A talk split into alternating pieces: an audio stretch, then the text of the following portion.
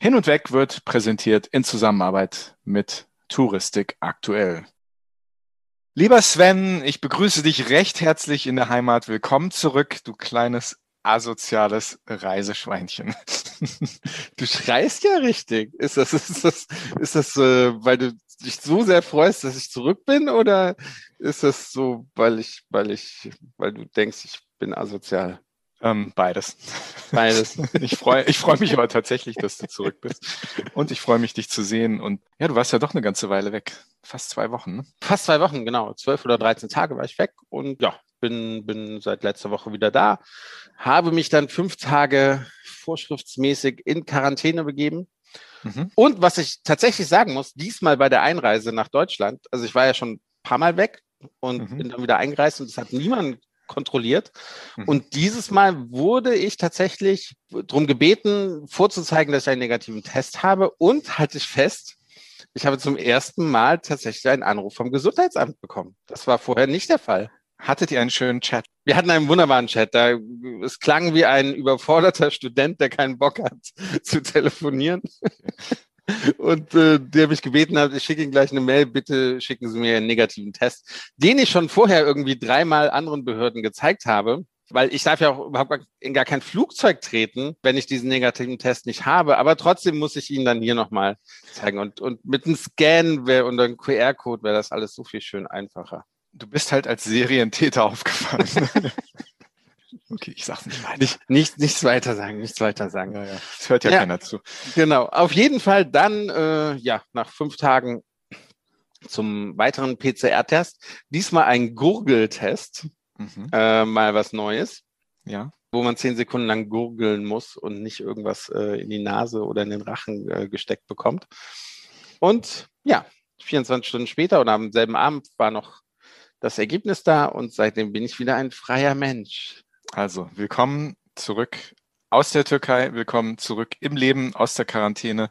Ich befinde mich hier in Hamburg. Wir haben hier derzeit eine Ausgangssperre. Wir dürfen die Häuser nach neun Uhr abends nicht verlassen, dürfen auch erst morgens nach fünf Uhr wieder rausgehen. Es sei denn, man hat einen triftigen Grund. Und der triftige Grund ist, ich muss noch Bier holen bei der Tanke. nicht weiter sagen. Okay. Ich habe schon überlegt, ob ich mir einen Hund leihe. ja, so, das hat bestimmt Konjunktur. Ne? Also das, sowas sollte man vielleicht eine Plattform bieten, wo man sich Hunde ausleihen kann für die Ausgangssperre.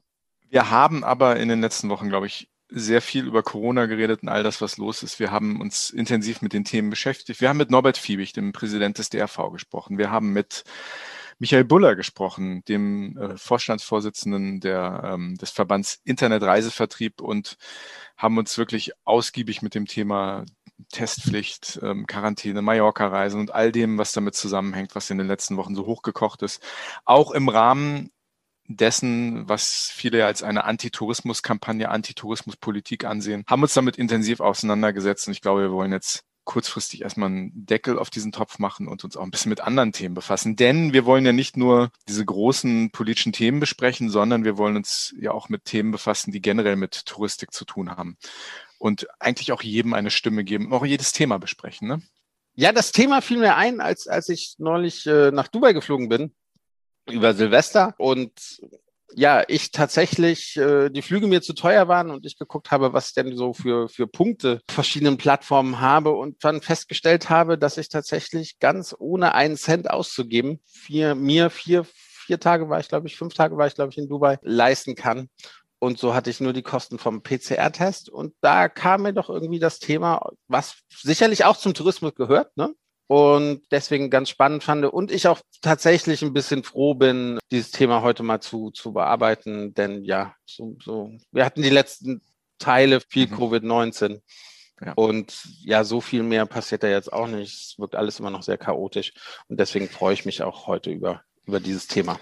Das heißt, du hast dir deinen kompletten Silvesterurlaub in Dubai aus Treuepunkten möglich ja, gemacht. Ja. ja, sogar ja, mit Upgrade äh, einer Suite, auf die ich abgegradet worden bin, mit Loungezugang und so weiter und so fort und habe nicht einen müden Cent dafür bezahlt. Sehr schön. Ich sammle Treuepunkte bei meiner lokalen Drogerie. Dass du da dann auch mit Namen begrüßt. So ungefähr. Kommst vielleicht auch so in, in, in ein Hinterzimmer, wo es äh, die guten Sachen gibt, oder? Ich, ich muss gestehen, ich bin immer, da können wir auch gleich mit unserem Gast nochmal drüber reden, ich bin immer, ich will nicht sagen zu faul oder zu bequem gewesen, aber es war mir immer sehr anstrengend, mich in diese ganzen Treueprogramme irgendwie einzuarbeiten. Ich habe das zwar gemacht, ich war teils auch Frequent Flyer bei der Lufthansa.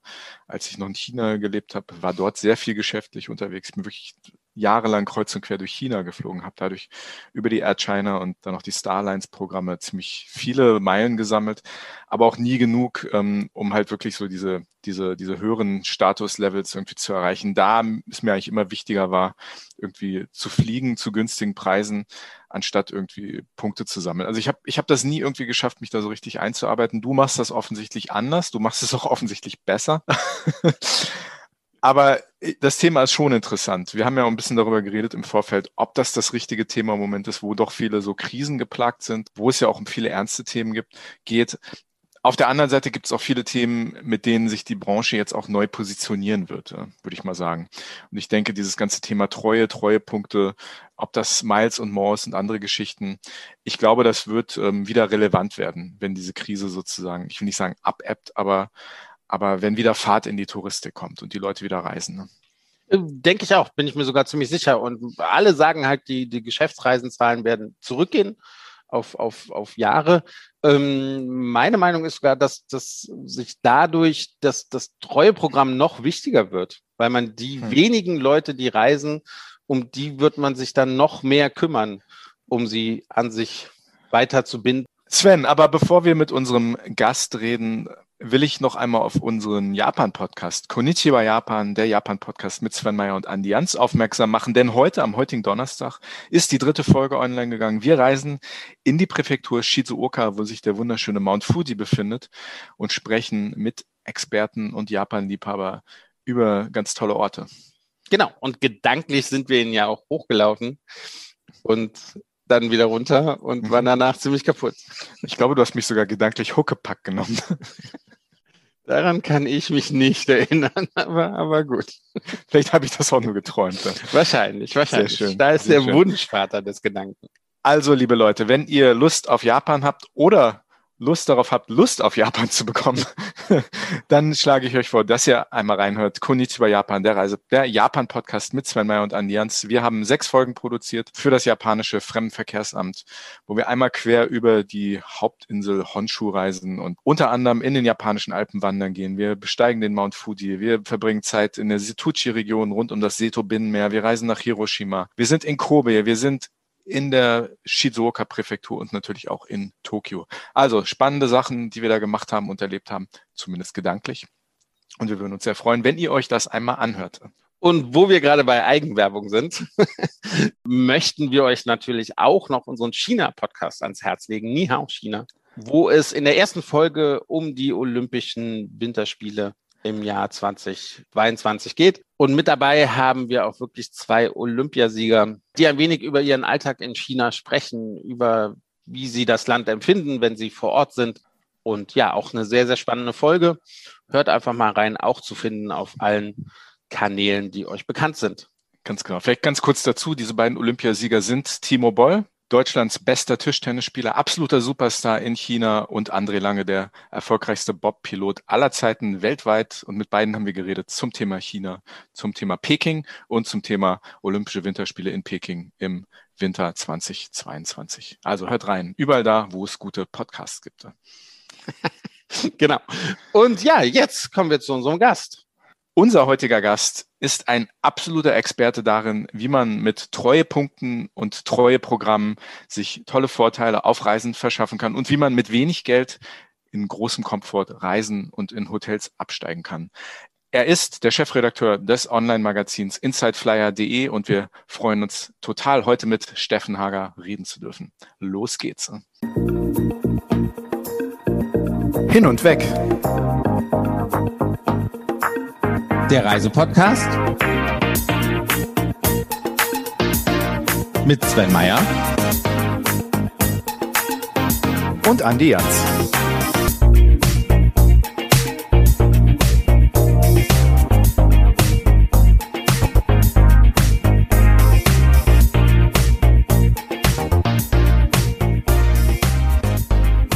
Hallo lieber Steffen, schön, dass du dabei bist.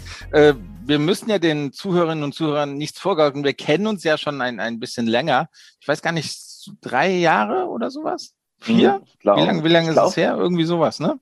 2017, glaube ich. Ja, genau, genau, genau. Ja, ja deswegen äh, ja, haben wir einen sehr, sehr lockeren Umgang. Andi, Andi kennt halt keinen. Deswegen äh, ist das da ein bisschen förmlicher. Aber die erste Frage, ähm, wir wollen ja heute auch so ein bisschen über Inside Flyer reden. Worüber berichtet ihr bei Inside Flyer? Also wir berichten auf Inside Flyer im Prinzip alles, was mit Reisen in einem ähm, ja, gehobeneren Segment äh, zu tun hat und das in Kombination mit Loyalitätsprogrammen. Das kann hierbei sowohl sein, dass es um genau um bestimmte Angebote geht. Es kann äh, über Hotels äh, in generelle Hotelartikel gehen. Es kann über News aus der Reisebranche gehen. Also die einzelnen Artikelformate sind hier tatsächlich verschieden aber es zentriert sich immer um die Themen Reisen im Premium-Segment und Loyalitätsprogramme. Okay.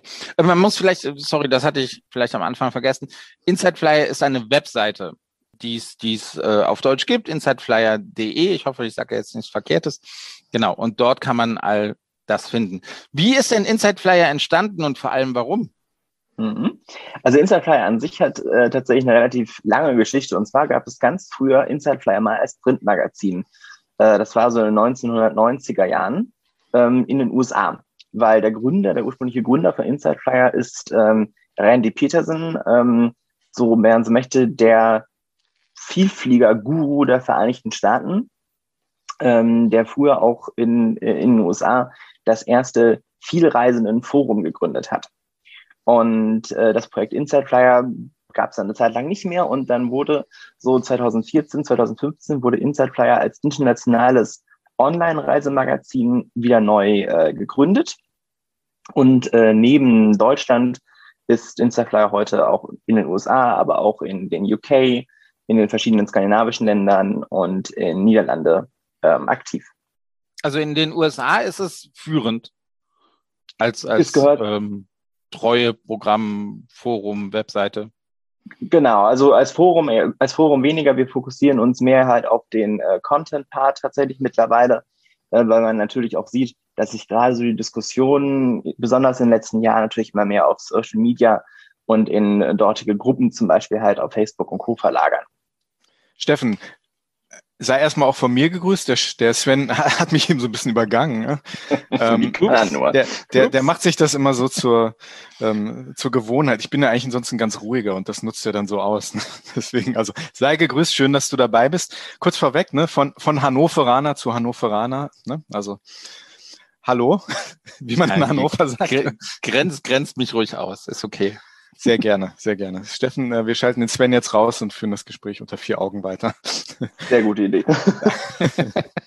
Wir verstehen uns. Nein, schön, dass du dabei bist. Das ist ein, ein Thema, was, äh, wo ich gestehen muss, das ist mir zwar nicht fremd, aber das ist ein Thema, zu dem ich persönlich nie so einen Bezug aufgebaut habe. So das Thema Treueprogramme, auch, auch diese ganzen Belohnungsmechanismen, die ganze Dynamik, die dahinter steht, ist mir natürlich nicht fremd. Ich bin viel geflogen in meinem Leben. Ich muss aber gestehen, dass ich ähm, dass ich von diesen ganzen Programmen selbst nie so Gebrauch gemacht habe. Wie bist du denn dazu gekommen?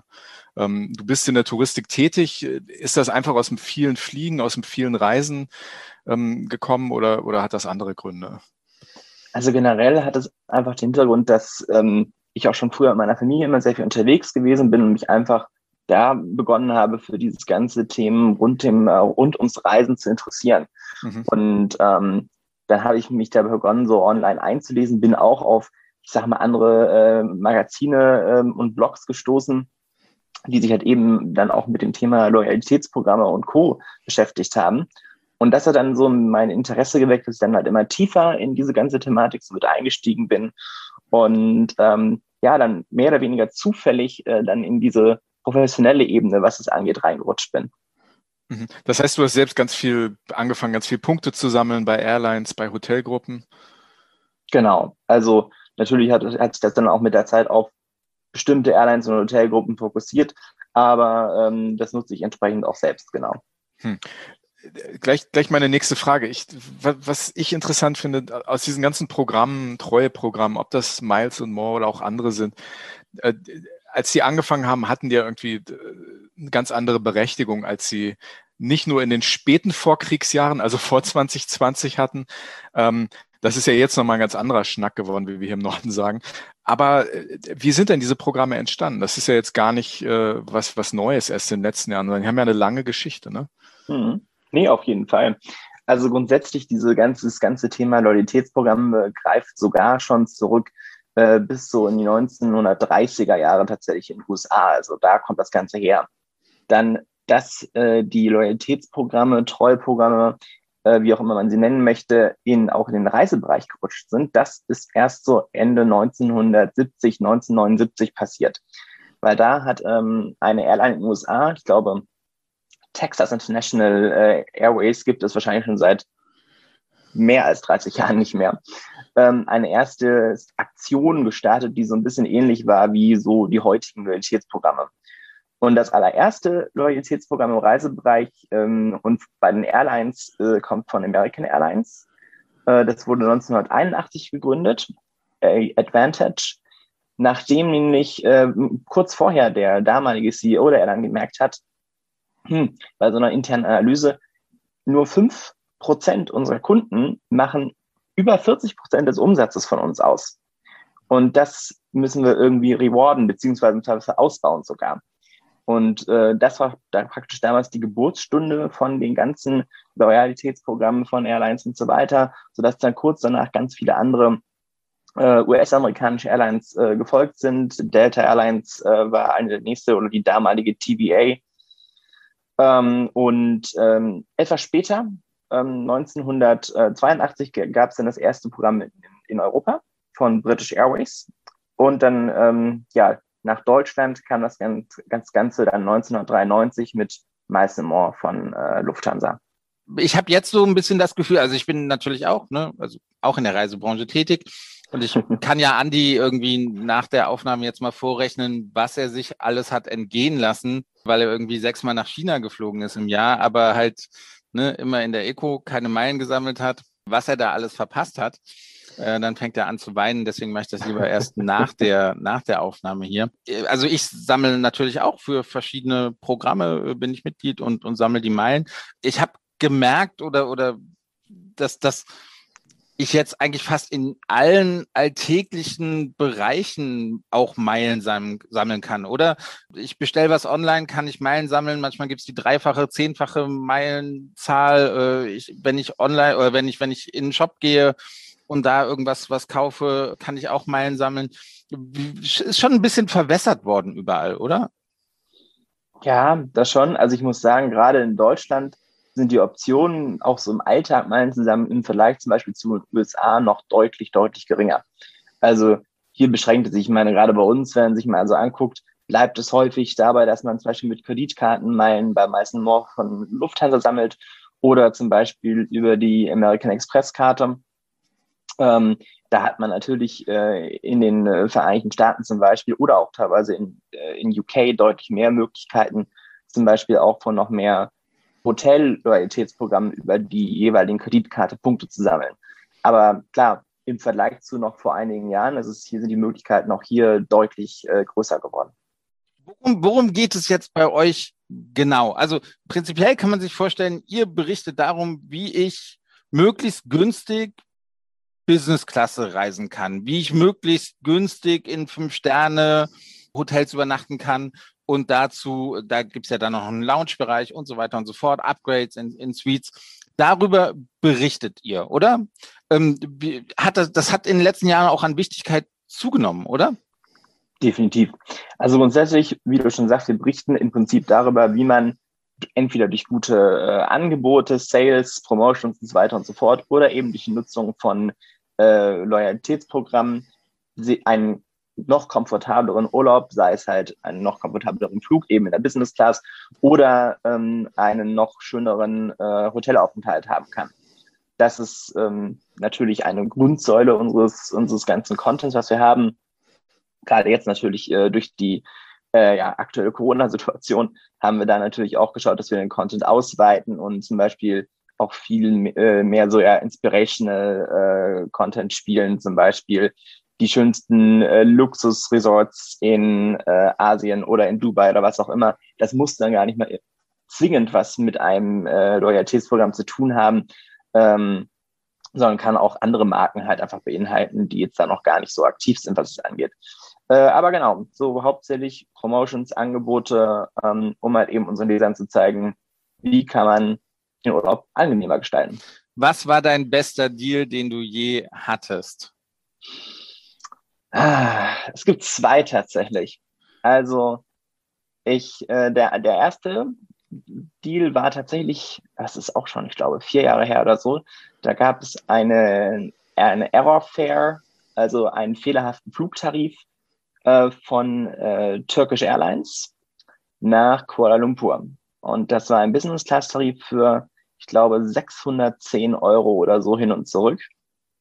Und damals hat man in diesem Tarif auch noch so viele Meilen gesammelt, dass man effektiv sogar ja mehr rausbekommen hat äh, aus dem Flug, als man eigentlich dafür bezahlt hat, wenn man diese Meilen danach dann entsprechend wieder ähm, ja, gewinnorientiert, sage ich mal, einlöst.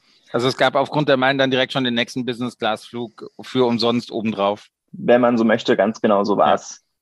Ja. Hm. Okay. Ja. Und das zweite war tatsächlich äh, eine Einlösung bei einem Hotelprogramm. Ähm, das ist zwei Jahre her. Und zwar, ich meine, wissen wir alle, in Griechenland, die luxuriösen Resorts in Griechenland sind im Sommer saumäßig teuer. Also da mhm. kann man ja ohne Probleme ähm, 600, 700, 800 Euro pro Nacht bezahlen, ohne Probleme. Und damals gab es, ähm, beziehungsweise es geht sogar immer noch, das Domes Miramare, äh, ein Resort von Marriott's Luxuries Collection auf Corfu, ähm, auch mit ähnlichen Preisen im Markt, konnte man jedoch, beziehungsweise kann man für ähm, relativ wenig Punkte im Vergleich halt einfach buchen. Man zahlt zum Beispiel für das Hotel genauso viele Punkte, wie man zahlen würde für ein Hotel äh, in Frankfurt. Mhm, mh. Und ähm, so waren praktisch die äh, fünf Tage dort ja ein absoluter Schnapper, um mal so auszudrücken. Okay. okay. Ich will hier mal reingrätschen, weil wir, wir sind ja jetzt mitten wirklich in so einem kleinen nicht mal einem kleinen, wir sind in einem großen Paradigmenwechsel, glaube ich, in einem touristischen. Es tut sich sehr viel. Ähm, das Thema Geschäftsreisen wird sich, glaube ich, sehr verändern, auch mit dieser Krise. Dieses ganze Meilensammeln, die treue Punkte, die treue Programme. Du hast eben schon angedeutet, dass ihr dadurch, dass jetzt halt diese Krise ist, ihr euch auch mehr auf ähm, inspirierende Inhalte fokussiert.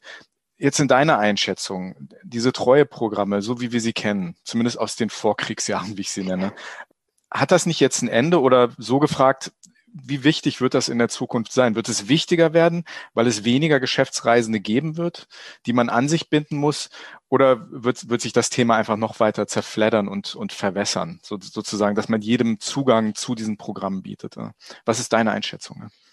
Also ich glaube, diese ganzen Bildungsprogramme werden weiterhin sehr wichtig sein, beziehungsweise sogar teils noch wichtiger werden. Also ich, es ist ja immer so, neuen Kunden zu gewinnen. Das ist im Zweifelsfall immer durch ein gutes Angebot machbar. Allerdings Kunden langfristig zu halten und auf lange Jahre an, an sich zu binden, das ist wiederum etwas schwieriger. Und gerade die aktuelle Situation macht genau das ähm, nicht, nicht einfacher. Ich denke, es wird sich ein bisschen verschieben.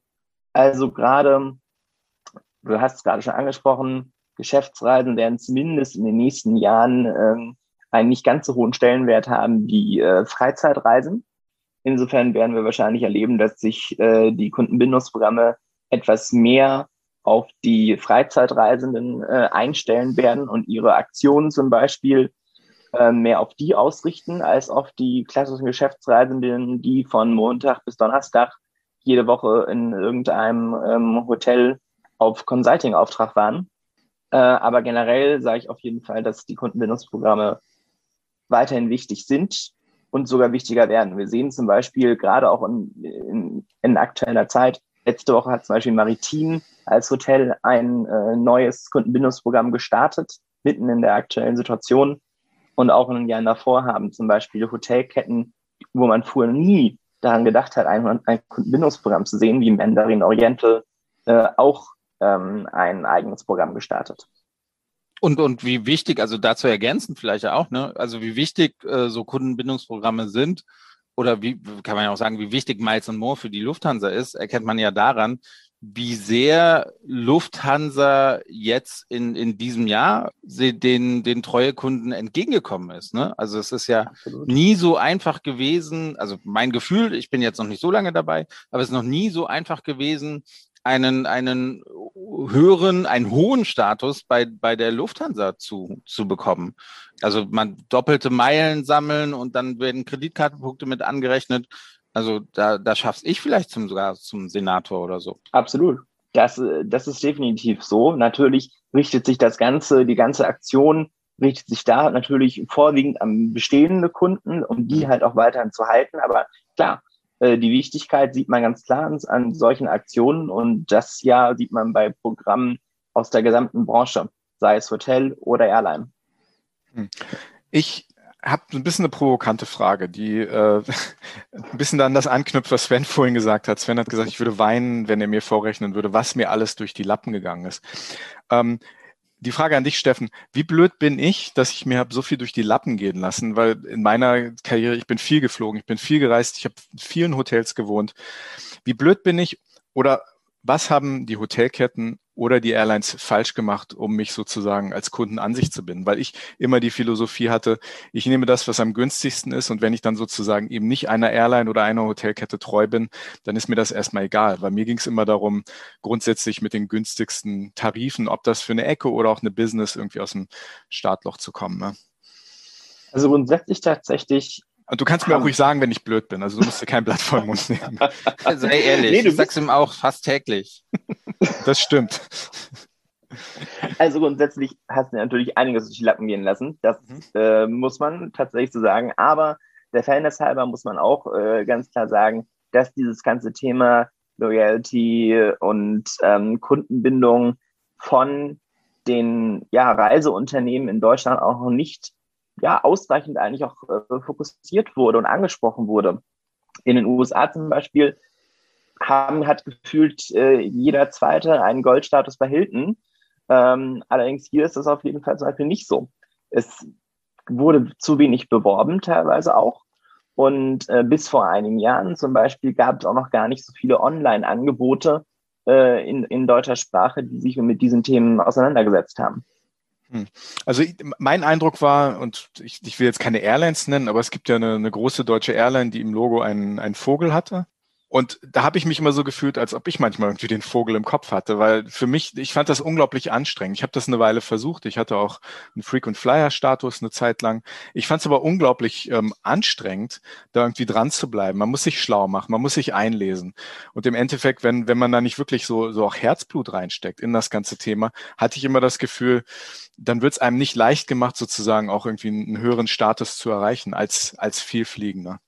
Ja, ja. Ähm, wie siehst du das? Hätten, hätten die Airlines da auch was anders machen können? Oder? Also man muss ja sagen, auch das hat sich jetzt auch in den letzten zwei Jahren schon so ein bisschen geändert, aber per se war früher der Ansatz, insbesondere hier in Deutschland, dass das gar nicht so gewünscht war, dass es breite Kenntnis hatte. Ich meine, das Kernklientel waren häufig einfach ähm, die ganz klassischen nur Geschäftsreisenden, die dann im Rahmen ihrer Geschäftsreisen im Zweifelsfall ihre Meilen und Punkte äh, erflogen bzw. erschlafen haben.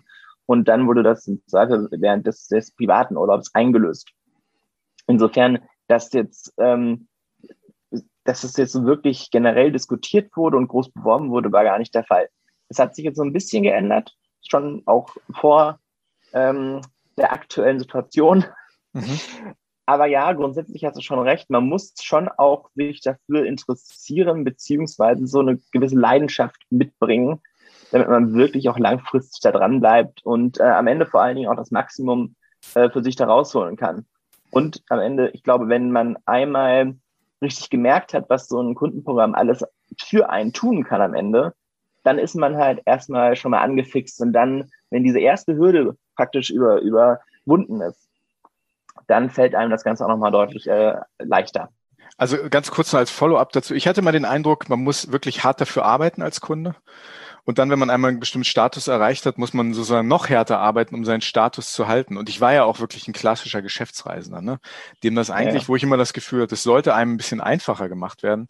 Und ich hatte immer das Gefühl, dass es unglaublich schwierig war. Also dass für mich die, die Schwelle sozusagen, keine Treue zu zeigen, einer Hotelgruppe oder einer Airline gegenüber, die war für mich immer relativ niedrig. Aber das ist dann auch vielleicht der Vogel in meinem Kopf und nicht der Vogel, der dann hinten auf dem Flugzeug draufklebt. Sven hat eine Frage und du brauchst jetzt kein Follow-up dazu zu machen. Doch, doch, doch, doch. Ich, ich will gerade, also falls ich das Ganze mit der Lufthansa in diesem Jahr richtig verstanden hatte, um, um einfach dir mal zu zeigen, wie einfach oder wie schwierig es eigentlich gerade ist, ein, ein Senatorstatus, der schon sehr, sehr viele Vorteile. Und da kommt, das war eigentlich meine eigentliche Frage, die ich gleich Steffen ähm, stellen möchte. Was sind wirklich die konkreten äh, Vorteile, wenn ich, wenn ich einen, den höchsten Status habe? Aber um einen Senatorstatus gerade bei der Lufthansa zu be bekommen, mit den doppelten äh, Meilen und sowas, äh, muss ich, glaube ich, gerade einmal nach, nach äh, Singapur fliegen oder einmal nach Buenos Aires fliegen. Und wenn ich dann noch eine Miles More Kreditkarte habe, bin ich plötzlich, also in der Business Class, und dann bin ich plötzlich Senator. Ähm, mit Senator komme ich so ziemlich in jede Lounge rein, die ich möchte. Ich kriege zwei Tickets, zwei Voucher zum, zum Upgraden auf jeden Flug, den ich haben möchte. Steffen, du darfst mich unterbrechen, falls ich irgendwas Falsches sage. Aber du bekommst halt dann irgendwie für, sagen wir mal, 3000 Euro äh, und, und ein bisschen ganz normal die Kreditkarte nutzen wie, wie bisher, bekommst du einen Senatorstatus und da doch schon ziemlich viele Vergünstigungen oder, oder Benefits, die du sonst halt nicht bekommen hast. Und das wäre halt für dich wahrscheinlich einmal, anstatt direkt nach Shanghai zu fliegen, einmal über Singapur nach Shanghai fliegen und schon bist du dann ein, ein sehr hoher Statuskunde bei der Lufthansa. Meinst du mich oder Steffen? Ich meine jetzt erstmal dich, Andi, so. um dir das zu zeigen, wie, wie einfach es eigentlich wäre, wenn man mhm. sich ein bisschen natürlich äh, Zeit, also ein bisschen Zeit investiert, um, um das, das zu erlernen. Hm. Oder habe ich jetzt großen Mist geredet, Steffen? Nee, du hast nicht großen Mist geredet. Also so eine kleine Einschränkung muss ich tatsächlich zu sagen. Die eine Promotion von der Lufthansa, die, also das war vollkommen richtig, was du gesagt hast. Allerdings äh, muss man dafür, um das wirklich so einfach zu machen, schon mal zumindest äh, Frequent Traveler sein.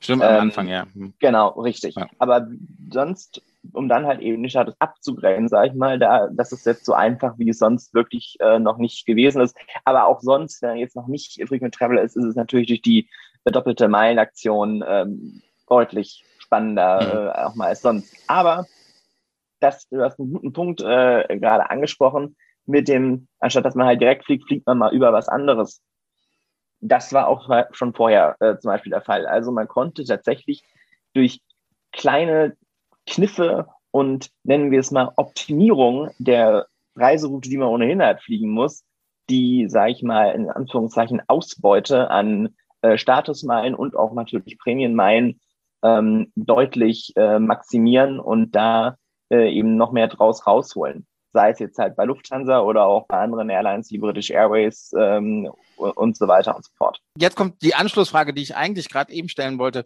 Werden wir doch ein bisschen konkreter. Du hast gerade eben gesagt, äh, Hilton Gold Status. Ich glaube, da gibt es noch einen, einen oben drüber. Diamant, stimmt das? Diamond, genau, ja. Genau, Diamonds. Erzähl doch mal dem Andi, was, was man bekommt, wenn man Diamantstatus bei, bei Hilton hat. Und er sich dann über Trivago irgendein das günstigste Zimmer bei, bei Hilton bucht. Also grundsätzlich wird äh, der Hotelaufenthalt mit so einem Hilton Diamond Status deutlich angenehmer. Es geht schon mal damit los, dass man zum Beispiel kostenfreies äh, Frühstück in sämtlichen äh, Hotels äh, weltweit, die zu Hilton Group gehören, äh, bekommt. Zudem äh, kriegt man eine höhere Anzahl an Bonuspunkten gut geschrieben. Äh, besonders interessant wird dann auch das ganze Thema, dass man beim Check-in ein Upgrade bekommt, äh, bis zu sehr schönen Suiten mitunter. Und äh, sehr angenehm persönlich finde ich auch immer den Zugang zu den äh, Executive Lounges, wo es dann den ganzen Tag über kostenfreie Softdrinks und Snacks gibt und dann abends ähm, immer für zwei, drei Stunden ähm, auch äh, Bier, Wein, Sekt, äh, Gin Tonic und natürlich auch ähm, äh, Snacks, die im Zweifel sogar fast ein komplettes Abendessen, äh, Abendessen, je nachdem ersetzen. Also es macht schon Spaß, auf jeden Fall. Ja, ja. Ähm, die, die Executive Lounge, sind das eigentlich, mir fiel das zum ersten Mal in Asien auf. Ist das eine Erfindung der, der asiatischen Hotelgruppen oder kam das auch eigentlich zuerst in Amerika, nur ich habe es nicht mitbekommen? Nee, das ist schon grundsätzlich auch, äh, kommt das alles aus den USA. Allerdings die Umsetzung der Executive Lounges, die variiert sehr stark. Also zum Beispiel das Level und die Qualität des, des Angebots einer Executive Lounge in Asien oder auch im Mittleren Osten ähm, und auch in Europa am Ende sind, ist deutlich gehobener, zum Beispiel gegenüber den USA. Also in den USA ist es zum Beispiel auch gang und gäbe, dass man abends dann während dieser Happy Hour ähm, für alkoholische Getränke auch bezahlen muss. Äh, das gibt's hier natürlich in Europa und äh, in Asien und, und so halt auf gar keinen Fall. Wie ist denn das für euch und, und beziehungsweise du, du bist ja wirklich dann auch journalistisch tätig. Wie kommt man an diese Informationen heran? Ist das wirklich, da ist ja sicher viel Erfahrungsschatz dabei, aber wie werdet ihr versorgt mit Informationen, auch von den, von den Hotelketten, von den Airlines? Wie läuft sowas ab? Wo, wo bekommt ihr also grundsätzlich, ja, also grundsätzlich ist es so eine Mischung aus verschiedenen ja, Komponenten. Auf der einen Seite ist natürlich auch selbst ähm, so das Wissen, was man über die Jahre so sich angelesen hat, was man dann verwenden kann oder man weiß, okay, in Monat X kommt meistens das und das von äh, Hotelkette Y. Plus natürlich liest man auch andere Magazine und äh, schaut, okay, das ist jetzt zum Beispiel ein Thema, was gerade in den USA super aktiv ist. Wie, äh, wie kann ich das ummünzen auf den deutschsprachigen Markt? Wie ist es da interessant? Und auf der anderen Seite leben wir natürlich auch ganz klar von ähm, ja, Pre Presseinformationen von Hotelketten und äh, Airlines oder Reiseveranstaltern im Zweifel auch ähm, die wir dann wiederum in äh, Artikel umwandeln oder zumindest Teile davon in andere Artikel, die im Zweifel sowieso schon geplant waren, mit integrieren können. Was ich mich immer gefragt habe, wie findet man einen Aerofare? Oder das ist doch wie, wie der Sechser im Lotto mit Zusatzzahl. Man sucht irgendwie einen Flug, ich sage jetzt was, Frankfurt, Shanghai, und dann findet man heraus, dass es auf Paris, Shanghai gerade ein Aerofare gibt und das irgendwie 1500 Euro günstiger ist in der Businessklasse. Das, aber das ist dann wirklich immer nur, also da hilft der Zufall, oder? Wollt ihr vielleicht mal ganz kurz erklären, was das ist für unsere Hörerinnen und Hörer, ein Aerofare?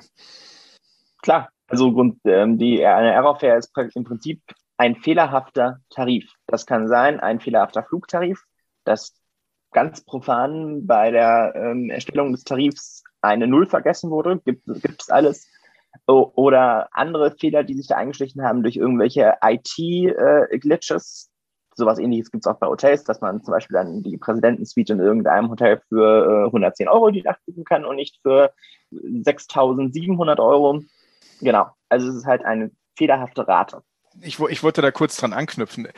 Wir haben, ich, ich habe das eben schon mal angeschnitten und die Frage, wie wichtig das in Zukunft sein wird. Und wenn ich mir jetzt hier angucke, hier in Hamburg gibt es ein großes, bekanntes Luxushotel, was derzeit seine Präsidentensuite vermietet für also als, als sozusagen auf, auf, auf Basis einer Monatsmiete, im Endeffekt als ein Apartment. Ja.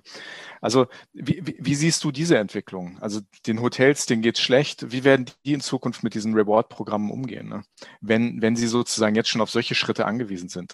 Grundsätzlich besondere Zeiten sind, bewirken natürlich auch immer besondere Maßnahmen. Gerade aktuell, wo ja auch einfach die Auslastung der Hotels extrem niedrig ist, muss man natürlich versuchen, so gut es geht mit der Situation umzugehen und anderweitige Einnahmen zu generieren. Insofern, ja, das, das, das ist richtig, dass das machen auch einige Hotels, die dann auch mit dem ganzen Thema Long-Stay-Angebote versuchen, ähm, noch ein bisschen Geld zu verdienen. Allerdings ist das am Ende des Tages jetzt auch eine Momentaufnahme. Also was ganz klar ist, und das haben ja auch äh, mitunter eure bisherigen Gesprächspartner hier beim, im äh, Podcast gesagt, die Reisebranche wird sich auch wieder erholen. Im Zweifelsfall, wie gesagt, zuerst im Freizeitbereich, ähm, aber auch dann werden wieder andere Maßnahmen, andere Marketingmaßnahmen von äh, Hotels und auch Airlines kommen, die dann wiederum jeweils auf die aktuelle Situation einfach nochmal angepasst sind. Hm. Und ich glaube, und das ist auch etwas, was insbesondere Hotels gerade merken, loyale Kunden zu haben, ist extrem wichtig, gerade in der aktuellen Situation. Und Hotels insbesondere, aber auch Airlines werden sehr, sehr viel dafür tun, auch in Zukunft diese loyalen Kunden weiterhin zu behalten und die so glücklich wie es nur geht zu machen, weil im Zweifel sind die Kosten dafür, einen Kunden tja, zu beeindrucken oder halt einfach für den, Aufenthalt noch ein bisschen angenehmer zu machen, extrem gering. Das sind manchmal einfach nur minimale persönliche Touches, wo man weiß, okay, der trinkt vielleicht insbesondere, trinkt vielleicht gerne eine besondere Wassermarke oder so. Ähm, oder mag gerne drei Pralinen auf dem Zimmer oder was auch immer. Aber die Kosten dafür sind ganz gering. Aber die Hotels stehen ja unter einem unglaublichen Druck im Moment, also möglichst viel Geschäft reinzubekommen. Da geht es ja oft in der erster Linie erstmal nur um Cashflow und vor allem dann auch in den, höher, in den höheren Segmenten, also vier und fünf Sterne Hotels, wenn die Öffnungen losgehen. Das wird ja nicht nur eine kurze Übergangsphase sein, sondern gegebenenfalls auch eine längere Übergangsphase, vor allem in den Städtehotels, Hotels, die eigentlich auf Geschäftsreisen auf, äh, ausgelegt sind, die jetzt aber dadurch, dass die Menschen halt Zoom machen, ne, die Geschäftsleute nicht mehr zwingend zu viel reisen werden. Ich glaube, da sind wir uns alle einig, dass, dass sich da schon was verschieben wird. Wenn ich ein Hoteldirektor bin, dann werde ich mir doch sagen, ich versuche erstmal die Zimmer voll damit wir einen anständigen Cashflow haben. Für den höherpreisigen Kunden, also sozusagen den treuen Kunden, der sozusagen sieht, dass das, was er immer irgendwie als extra bekommen hat, dass das sozusagen nun jeder in Anführungsstrichen hergelaufene Tourist auch bekommen kann. Sozusagen ein, ein Zimmer in einem Fünf-Sterne-Hotel für 100, 120 Euro mit Frühstück, ne, dass das gar nichts mehr Besonderes ist. Also wie, wie siehst du diese Entwicklung oder meinst du, das wird sich im Laufe der Zeit einfach wieder nivellieren? Ne? Um also es wird sich auf der also es wird sich auf der einen Seite schon auch wieder einpendeln, aber auf der anderen Seite ist es jetzt auch nicht so, gerade zum Beispiel loyale Kunden, die kriegen dann ja im Zweifelsfall nicht nur dieses kostenfreie Frühstück, sondern halt eben auch ein, dieses Suite-Upgrade-Thema zum Beispiel. Und es mhm. ist ja jetzt, das bezweifle ich stark, dass auch jetzt in der Eröffnungsphase und wenn das dann alles wieder so ein bisschen losgeht, werden jetzt ja nicht die Touristen im Zweifelsfall alle hergehen und anfangen, die Suiten wie verrückt zu buchen. Also es war bisher auch nicht der Fall. Man hat es ja zum Beispiel auch gesehen, ganz klassisch, früher auch bei Stadthotels, was du gerade meintest, äh, während der Woche, so Montag bis Donnerstag slash Freitag war die Auslastung extrem hoch. Das Preislevel war auch auf einem entsprechenden Niveau. Ähm, allerdings das Ganze sah dann am Wochenende nochmal deutlich anders aus. Da waren auch die Preise deutlich günstiger, die Auslastung war viel, viel, viel geringer. Für Statuskunden war es viel einfacher, am Wochenende im Servicefall eine Suite zu bekommen als Upgrade als während der Woche, wo das Hotel einfach voll war. Ähm, und deswegen sage ich mal so, ja, natürlich, der Kostendruck ist da und der wird auch in den nächsten Monaten definitiv nicht kleiner werden, aber ähm, gerade auch Hoteliers von eben den höherwertigen Hotels, wie du gerade meintest, wissen, schon auch ganz genau um den Wert von äh, ihren loyalen Kunden und zwar für Stammgästen sowieso. Und das werden sie auch nicht aus den Augen verlieren. Da bin ich äh, sehr davon überzeugt. Ähm, vielleicht zum Abschluss, bevor wir dann in die, in die Schnellfragerunde gehen, der auch du nicht entkommen kannst, natürlich nicht, äh, Steffen. ähm, du hattest uns im Vorgespräch erzählt, dass für euch jetzt auch, also inhaltlich bei Inside Flyer auch, auch die Inspiration jetzt immer wichtiger ist. Wie habt ihr euch der neuen Situation angepasst? Und, und wie versucht ihr diese, diese Reiselust zu, zu vermitteln? Mhm. Also wie habt ihr euch verändert in der Pandemie? Ja, also ich sag mal so, der besonderste, der, der größte Unterschied, sage ich mal, ist der, wenn man thematisch mal guckt auf unsere Artikel vor einem Jahr, ja, auch vor einem Jahr, wo alle, auch alle noch dachten, so gefühlt, ja, im Juni ist das Ganze wieder vorbei. Äh, da war ein großer, großer Anteil, ich würde mal sagen, 75 Prozent unseres Contents äh, waren Promotions, besondere Angebote und so weiter und so fort. Das ist halt jetzt wirklich, ähm, findet man das, das findet man bei uns kaum mehr. Ähm, einfach aufgrund der Tatsache, zum einen möchten wir natürlich die Nachricht vermitteln, ja, Reisen ist, während die ganzen Bestimmungen ähm, praktisch beachtet, ist es sicher. Also sehen wir nicht als wirklich gefährlich an. Aber ähm, das Problem ist halt gerade, wo, wo die, die Ziele, wo wir auch, die wir auch beworben haben, bisher waren natürlich meistens interkontinentale Ziele. Sei es zum Beispiel halt was in Asien, Thailand oder was in den Vereinigten Staaten, äh, Kanada, Südamerika. Ein Großteil der Destinationen ist ja schlicht und ergreifend geschlossen für äh, die regulären Touristen beziehungsweise man kommt nur mit äh, äh, relativ vielen Tricks rein, wie zum Beispiel in den USA, wenn man vorher zwei Wochen in Mexiko noch gewesen ist. Ähm, aber insofern fällt das einfach weg. Und es ist auch für uns nicht Sinn der Sache, jetzt zum Beispiel zu sagen, hier bucht das mal äh, und fliegt, äh, im Juli könnt ihr ja bestimmt wieder fliegen. Ob das so sein wird, werden wir alle sehen. Wir fokussieren uns jetzt halt, wie gesagt, auf diese Reiselust. Es hat sich viel mehr in Richtung Europa gedreht, unser Content. Wir beleuchten ganz viele äh, Resorts äh, und Hotels im Mittelmeerraum, sowohl von großen Ketten, die zum, wie zum Beispiel von Marriott oder Hilton, aber halt auch eben von eher kleineren Ketten oder Boutique-Hotels, ähm, die es dort ja wirklich zuhauf gibt. Ähm, versuchen da halt eben die Lust aufs Reisen zu fördern, ähm, was ein großes Thema auch werden wird für uns, sobald jetzt die Öffnungen hier im Inland auch losgehen, ist, okay, wie kann man den Städtetourismus hier wieder attraktiv machen, auch für unsere Leser, im Zweifelsfall auch in, in Zusammenarbeit mit den Hotels, aber halt auch mit äh, den lokalen äh, Fremdenverkehrsämtern. Und was wir auch ähm, sehr stark fokussiert haben seit einem Jahr, ist das ganze Thema News, die, die Neuigkeiten aus der Branche, wie reagiert äh, Airline XY, was äh, für dieses Hotel ein? Und gerade jetzt so zu Beginn des Jahres, so im ersten Quartal, was sind die Hoteleröffnungen äh, in den kommenden zwölf Monaten von äh, Hotelkette XY oder in Land äh, Z, ähm, um da einfach so die Leute ja wieder so mit Reisen in Kontakt zu bringen. Ich, ich habe noch eine Frage. Es ist ja so, wenn, wenn sich sozusagen dieser Staub, dieser dieser, dieser Corona-Krise so ein bisschen gelegt hat und, und das Reisen wieder mehr werden wird. Und das ist ja abzusehen. Das hast du ja ganz richtig gesagt. Das Reisen wird zurückkommen. Ich denke, es wird sich einiges verändern, aber die Menschen wollen reisen und sie werden reisen. Ne? Wie sie buchen und, und was dann auf den Reisen passiert, da wird sicher merkliche Veränderungen geben, ne? auch, auch mit Hygienekonzepten etc. etc. Die Frage, die sich mir stellt, ist aber für viele Leute, die jetzt neu in diesem Thema sind und die jetzt ein Interesse dafür entwickeln, ähm, und wenn du auch sagst, das wird ein wichtigeres Thema werden, als es vielleicht vorher war, dass diese Treueprogramme auch, auch substanzieller werden. Was würdest du Menschen raten, die jetzt neu an dieses Thema herankommen? Wie startet man? wenn man neu einsteigen will, in das Thema Treuepunkte sammeln. Also für weniger Geld mehr bekommen, mehr rauszuholen aus einer Reise. Also grundsätzlich lesen, lesen und nochmal lesen.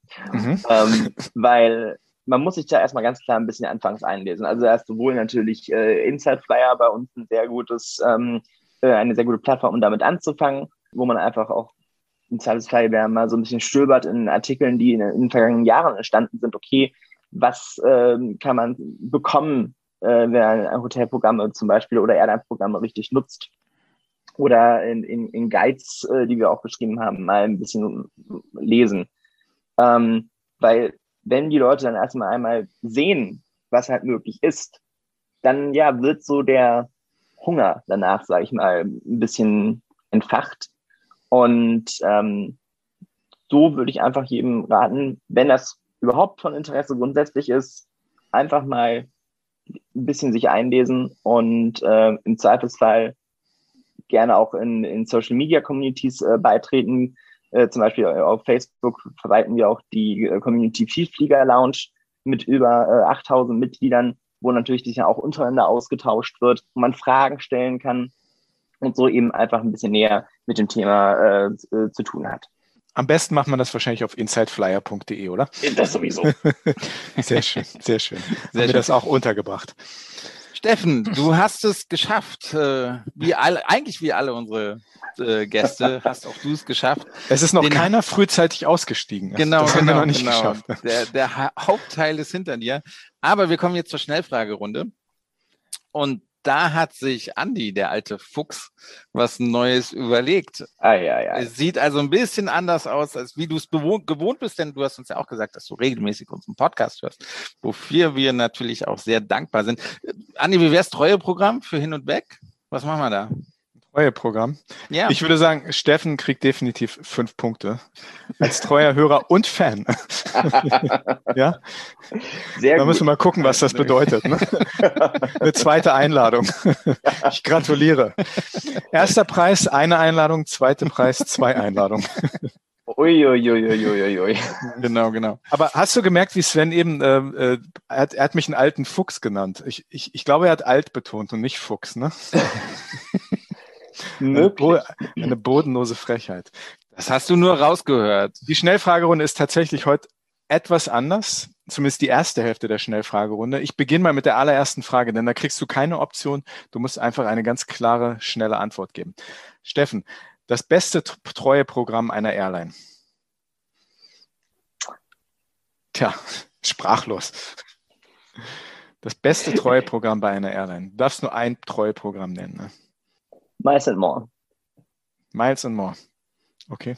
Für alle, die in Deutschland sind, oder? Ja, Also, weil, also, absolut. ne, Also das, das, äh, das äh, muss man ja, glaube ich, noch ein bisschen dazu sagen. Hm. Ich kann mir vorstellen, dass einige Leute das anderen anders sehen würden, aber gut, lassen wir das mal stehen. Ja, ja, ja. ja. Okay. können uns ja das gerne dann in die Kommentare auf unseren diversen Social Media Kanälen äh, mitteilen. Mhm. Äh, bestes Treueprogramm bei Hotels. Marriott Bonvoy. Mhm. Warum?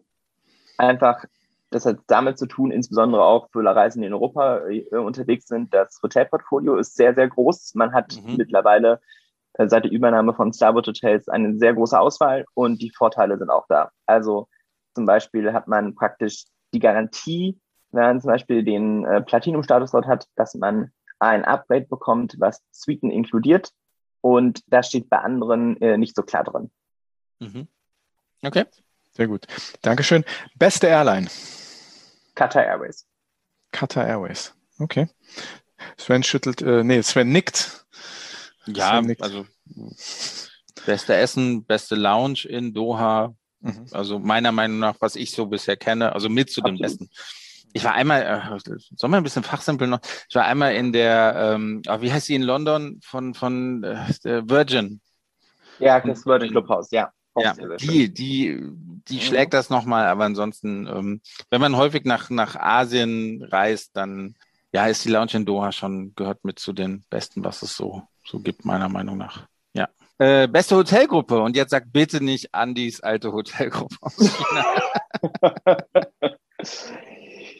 Beste Hotelgruppe würde ich sagen, auch tatsächlich Marriott.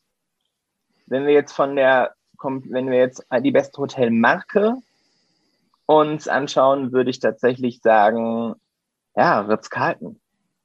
Ritz-Carlton. Mhm. Okay. Die feine Herrschaft.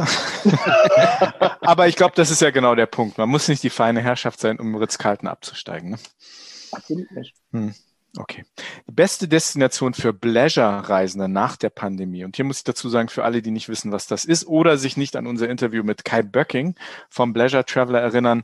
Pleasure ist sozusagen die Kombination von Business und Leisure. Also die beste Destination für Business und Leisure in Kombination für Reisende nach der Pandemie. Steffen. Ich würde sagen, interkontinental, global gesehen, Singapur. Also eigentlich nichts Neues. Das war ja schon immer ein absolutes Highlight für Leute, die Business und Pleasure Ja. verbinden wollten. Ne? Sehr gut. Ja. Sven. Äh, beste Value for Money Destination nach der Pandemie. Also wo lohnt sich's am meisten? Kuala Lumpur. Mhm. Wie, wie oft warst du schon da? Warst häufiger da, ne? In der letzten In Kuala Zeit. Lumpur war ich tatsächlich schon einige Mal. Ich glaube, da war ich insgesamt. Seit der Aerofair mit Turkish zum ersten Mal? Ja, genau, das war das erste Mal. Ähm, und da habe ich die Stadt echt so schätzen gelernt und hatte dann auch eben geschäftlich noch ein paar Mal zu tun. Ich glaube, insgesamt waren es echt so acht Mal, neun Mal ungefähr. Oder zehn Mal, äh, so in dem Dreh. ja, ja, ja. So, und jetzt bekommst du ganz normale Schnellfragerunden, wo du dich äh, von zwei Optionen für eine entscheiden musst. Äh, Steffen, Glamping oder Hotelsuite? Äh, Hotel Suite. Nee? Camping nicht deins und Glamping auch nicht. Glamping könnte interessant sein, wenn das Mhm. Konzept stimmt. Mhm. Okay. Steffen, ich habe ja anfangs gesagt, wir kennen uns schon ein bisschen, also ich hätte die Frage nie gestellt, aber es ist okay. Malediven oder Florida? Malediven. Mhm. Warum? Ja. ich sag mal so, rein davon ausgehend, dass man ja im Zweifelsfall nur einen Strandurlaub zum Relaxen haben möchte, da finde ich, eignen sich äh, die Malediven besser. In Florida kommt es auch vor allen Dingen extrem drauf an, in welcher Region man ist tatsächlich. Das unterscheidet sich, finde ich, deutlich äh, und teilweise kann das Klientel etwas unangenehm werden, sagen wir es mal Mhm. so. Aber ähm, wer wirklich darauf aus ist, einen relaxten Standurlaub zu haben, finde ich, eignen sich die Malediven besser. Sehr gut. Die nächste Frage ist eine gemeine Frage. Oder vielleicht ist sie auch ganz Über- einfach. Ganz einfach ist die. Gut. Von Hannoveraner zu Hannoveraner, aber du hast ja auch mal in Frankfurt gewohnt. Hannover oder Frankfurt? Frankfurt. Steffen. Steffen. Da blutet dir das Herz, Andi, ne? Da blutet dir das Herz. Aber du bist aus Hannover, ne? bin aus Hannover tatsächlich, ja. Direkt aus der Stadt oder aus dem Umfeld? Nee, aus, aus der Stadt tatsächlich, Mhm. ja. Welcher Stadtteil? Brotfeld. Brotfeld, sehr gut. Ich bin in Burgwedel groß geworden, also auch nicht so weit die vom Story Brotfeld. wieder, oh mein Gott. Ich muss Das ist da, wo der. Ikea ist, wo Kühne ist. Oder warte, wer ist da noch? Ne? Ja, ja. Ach Sven, Erzähl's doch noch komm Sven, letzte Frage geht an dich. Ja. Ja, auch, auch die muss ich ja eigentlich gar nicht stellen. Äh, wir, also wir stellen sie aber halt nun mal jeden Gast. Hin oder weg, Heimaturlaub oder Fernreise. Fernreise. Tada. Überraschung, Überraschung.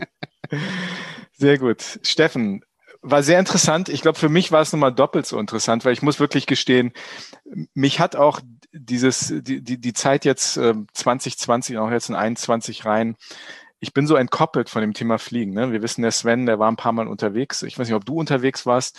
Ich bin lange nicht unterwegs gewesen. Ich saß seit vorletztem Jahr nicht mehr im Flugzeug. Und für mich ist das eine echt lange Zeit. Ich bin so ein bisschen entkoppelt von diesen Themen, aber ich weiß, an wen ich mich wenden muss, wenn ich Fragen zu diesen Themen habe. Ähm, vielleicht mache ich auch wirklich mal einen neuen Anlauf, wenn es darum geht, Treuepunkte zu sammeln bei Airlines oder bei Hotels. Wie gesagt, Sven und ich sitzen gleich noch eine halbe Stunde zusammen, da wird er mir das alles mal vorrechnen, was ich falsch gemacht habe. Wirst weinen, weiß ich jetzt schon, dass du weinen wirst. Ach, Wie immer. Aber das ist wirklich, da, da muss ich auch sagen, ich weiß nicht, ob, also natürlich werde ich nicht weinen ne, wegen sowas, aber ich weiß nicht so für mich nach dem Jahr 2020, ich bin froh, wenn wir überhaupt wieder reisen und fliegen können. Und ich glaube, diese ganzen Sachen, wenn es die dann noch on top gibt, äh, ich glaube, das ist dann auch wirklich ähm, ein Bonus, über den man sich dann freuen kann, oder? Da sind wir uns einig, oder? Absolut. Absolut. Definitiv. Ausnahmsweise mal einig mit dir, Andi. Steffen Hager von insideflyer.de, vielen lieben Dank fürs Mitmachen. Vielen lieben Dank, dass ich dabei sein durfte. Danke dir, Steffen. Wenn ihr, liebe Hörer, Fragen zum Thema Treuepunkte, Treueprogramme habt, könnt ihr uns wie immer auf Instagram unter Hin und Weg Podcast oder auch auf Facebook Hin und Weg Podcast kontaktieren oder gerne auch über unsere Webseite hin und weg podcast.de. Auch dort haben wir ein Kontaktformular wie auch eine E-Mail-Adresse, auf die ihr uns anschreiben könnt. Wir würden uns natürlich sehr freuen, wenn ihr nächste Woche wieder einschaltet bei unserem wöch wöchentlichen Reisepodcast-Talk Hin und Weg, der Reisepodcast mit Sven Meyer und Andi Hans. Steffen. Vielen lieben Dank. Danke dir, Steffen. Sehr gerne. Ciao. Bis dann. Tschüss.